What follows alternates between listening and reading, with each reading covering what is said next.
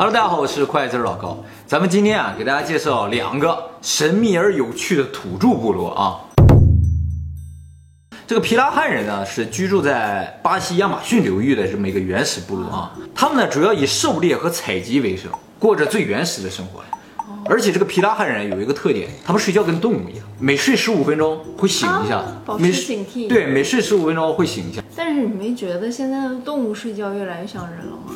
力气是吧？对啊，他早上睡懒觉，从来不会先起床的。对啊，力气一睡就十个小时啊，然后从来也不起的，这就说明什么？他被我们同化了，你知道？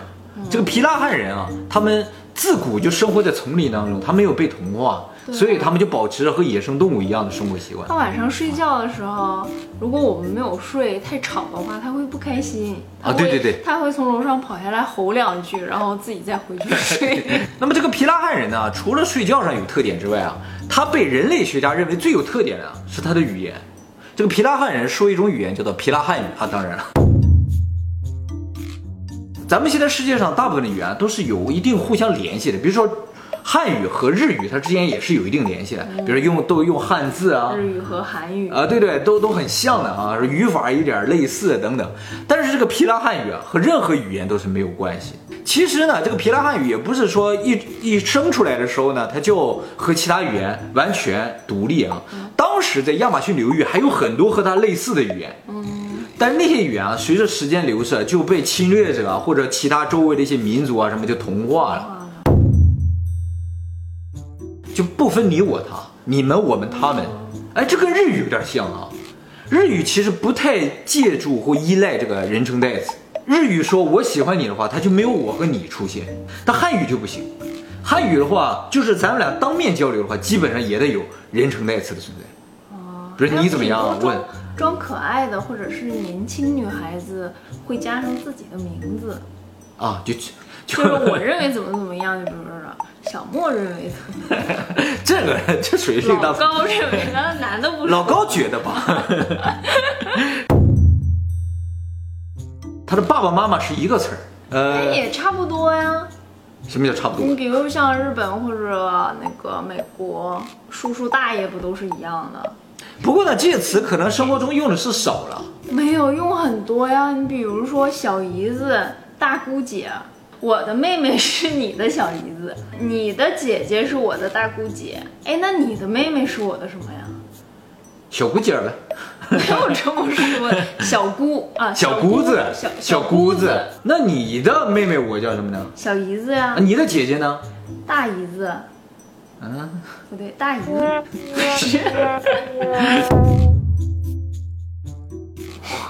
这也太难了吧！就是没有红黄蓝绿紫啊，什么都没有我知道了，啊。他们不穿衣服哦，我想穿个红衣服，就不之存在类的吧，啊。最常用到的，或者是化妆。其实啊，后来语言学家对他们的这个语言进行了二十年的研究后，发现他们并不是没有颜色的词，而是他们换了一种说法。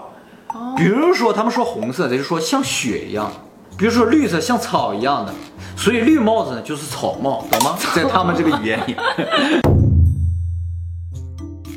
他们只关注现在，他们语言里并没有说昨天怎么了，前一阵子怎么了，或者是明天以后，完全不存在。哎，那我前几天要是管你借钱了怎么办？他们只关心活着的和眼前的事情，所以语言学家说啊，这个皮拉汉人是世界上最幸福的人。他们没有对于未来的不安的恐惧，也没有对对于过去的忏悔，所以完全不存在压力。而且呢，就因为他这个语言里不存在过去嘛，所以皮达汉人是不存在历史。这也给人类学家和语言学家还有考古学家带来很大的麻烦，他们没有任何的这个历史材料或什么资料留下来。语言学家就说啊，人类语言的一大特点就是存在递归结构。我给大家举个例子，什么叫递归啊？就是从前有个山，山上有个庙，庙里有个老和尚讲故事，讲了什么故事？就是从前有个山，山上有个庙。的这个循环，无限循环就叫递归。任何语言都能够描述这个事情，而皮拉汉语不能够描述这个事情。其实我一开始对这个事情非常的不理解，我就想，你就把一个另一个句子硬塞到它前一个句子里，不就完了吗？后来我对这个皮拉汉语研究了一番之后，我发现啊做不到，他们一个句子就是一个词儿。他们通过把这个词儿啊进行一个复杂的变形，而让它拥有各种各样的意义。所以你在一个词儿里想加入另一个词儿，那是不可能的。它只有三个母音和七个子音，所以合起来总共有十个发音。啊，这是世界上最少的。那你知道这个世界上发音最多的语言是什么地方的什么语吗？很普遍的一个语言。我我，非常不普遍呀！说出来你可能都不知道，是一个非洲的国家叫博茨瓦纳，那个地方有一种语言叫 控语。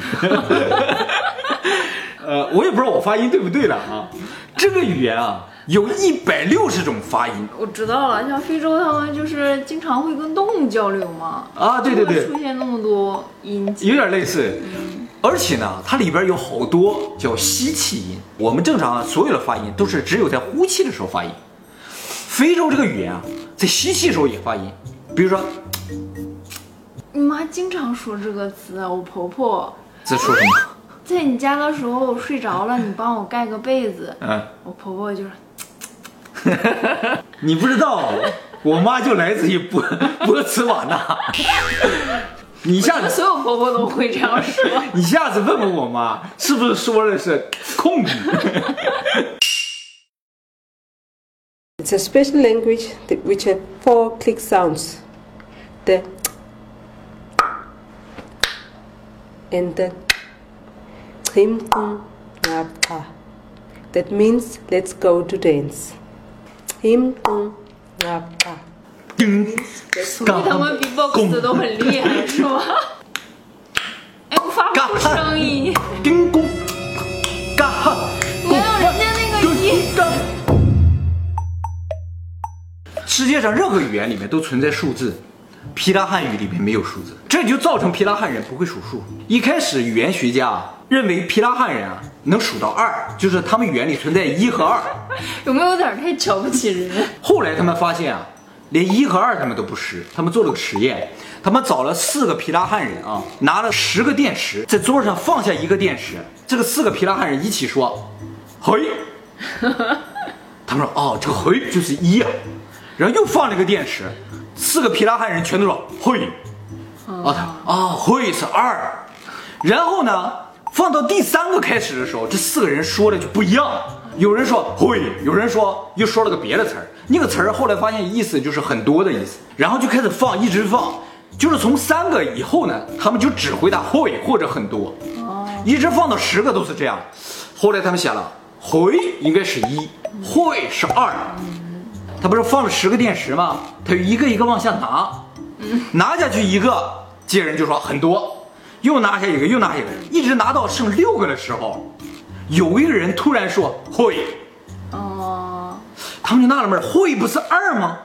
怎么六个他也会呢？然后他就继续拿，往下拿，拿到三个的时候，所有人都说回，回不是一吗？哎，回应该是单数的意思。后来这些语言学家觉得，回是指。很少，会是指比很少多一点，然后再就是很多，所以他们不区分一和二，也叫相对的，相对的。也许人家说的是电池呢，或者是棍儿，也有可能。对呀，因为他们不识数啊。后来很多人啊想跟他们做生意，这帮人太坏了。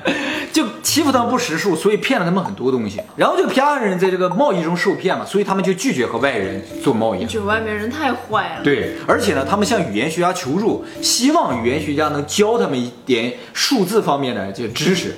语言学家就真教了他们八个月，教了八个月之后呢，发现皮拉汉人是无法学会数学的。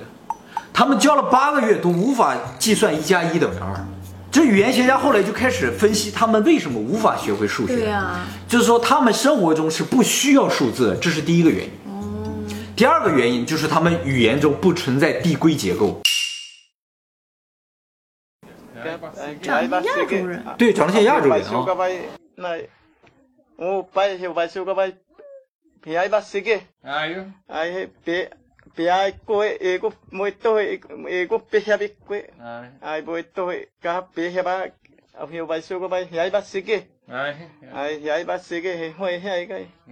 我怎么觉得他一直在说一句话？哎，你说对了，因为他发音特别的少，所以啊，他每个词儿听上去都差不多。这个部落啊，在亚马逊流域被巴西政府保护起来，一般人是不允许接触他们的，因为他们是原始部落，所以呢没有免疫力。外面的人如果有细菌一旦带过去，他们很快就会病死。这个桑提内尔人是住在孟加拉湾的一个叫北桑提内尔岛的居民，这个岛上居民啊也拒绝和外面进行交流。据说啊，这个桑提内尔人啊，在这个岛上住了六万年，到现在为止还过着石器时代的生活。印度有一个商船在附近的海域啊遭遇海难，这个船呢就往这个岛靠近，就想到这个岛上避难。这个岛上冲出一伙人来，拼命往这个船上射箭。正好有一个其他的商船路过，他们就被那个商船救走了，就知道这个岛上有一伙人，而且非常的残暴。后来，这个英国政府啊，就想跟这个岛上人交流交流、联系联系，他不就派了一伙人去，因为语言肯定是不通的嘛，所以他就把附近岛上一个人拉去了，一起去。结果那个人到这个岛上去之后，发现和这个岛上人没法进行交流，语言不通，就意味着这个岛啊，至少有上千年和其他的任何岛屿没有过联系了。国家地理杂志你知道吧？啊，很有名的。这个国家地理杂志啊，就派了一组工作人员，想到这个岛上去做一个纪录片儿。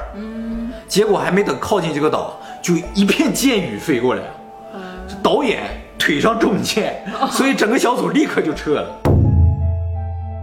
又有一个船在附近海域遇难，就靠近这个岛了。结果呢，又是一片箭雨啊，这帮人又跑了，结果船就留在这个岛上。现在在谷歌地图上还能看到那个船，真的，我想看，看到吗？这船，哦，这个船已经过去了三十七年了。呃，这个残骸还留在这儿啊。印度的一个学者，组织了一伙人，带着各种好吃的，比如说像椰子啊，然后到这个海边去尝试跟他们交流。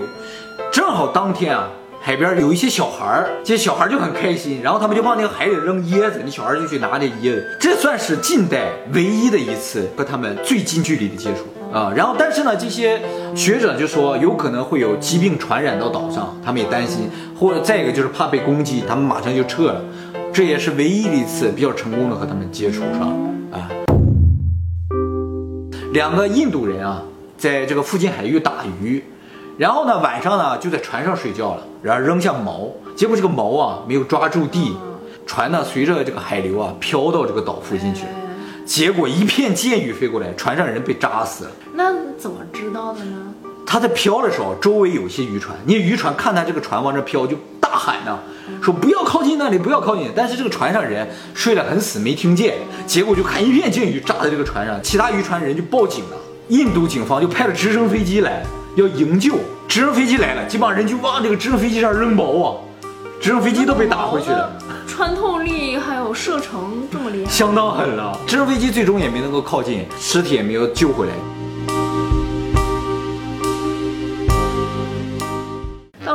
可以去草船借箭。哎，有道理啊！那些假人放着，他就一顿射，射完了把他箭运走了，再来一顿草人，他又射，然后再运走。他那个。岛上的剑的储备量肯定是有限的呀，树好多呀，树好多，他也来不及来不及造啊，因为这岛上人很长时间没有接触到外界的世界了，所以他们连船呐，还有直升飞机根本就不认识，就像地球人看到 UFO 一样。咱们现在人类如果有一个 UFO 很明确的就在地球上上空在这飞，人类肯定拿导弹打他，一个道理。会啊，我会马上打开 YouTube 直播。对啊。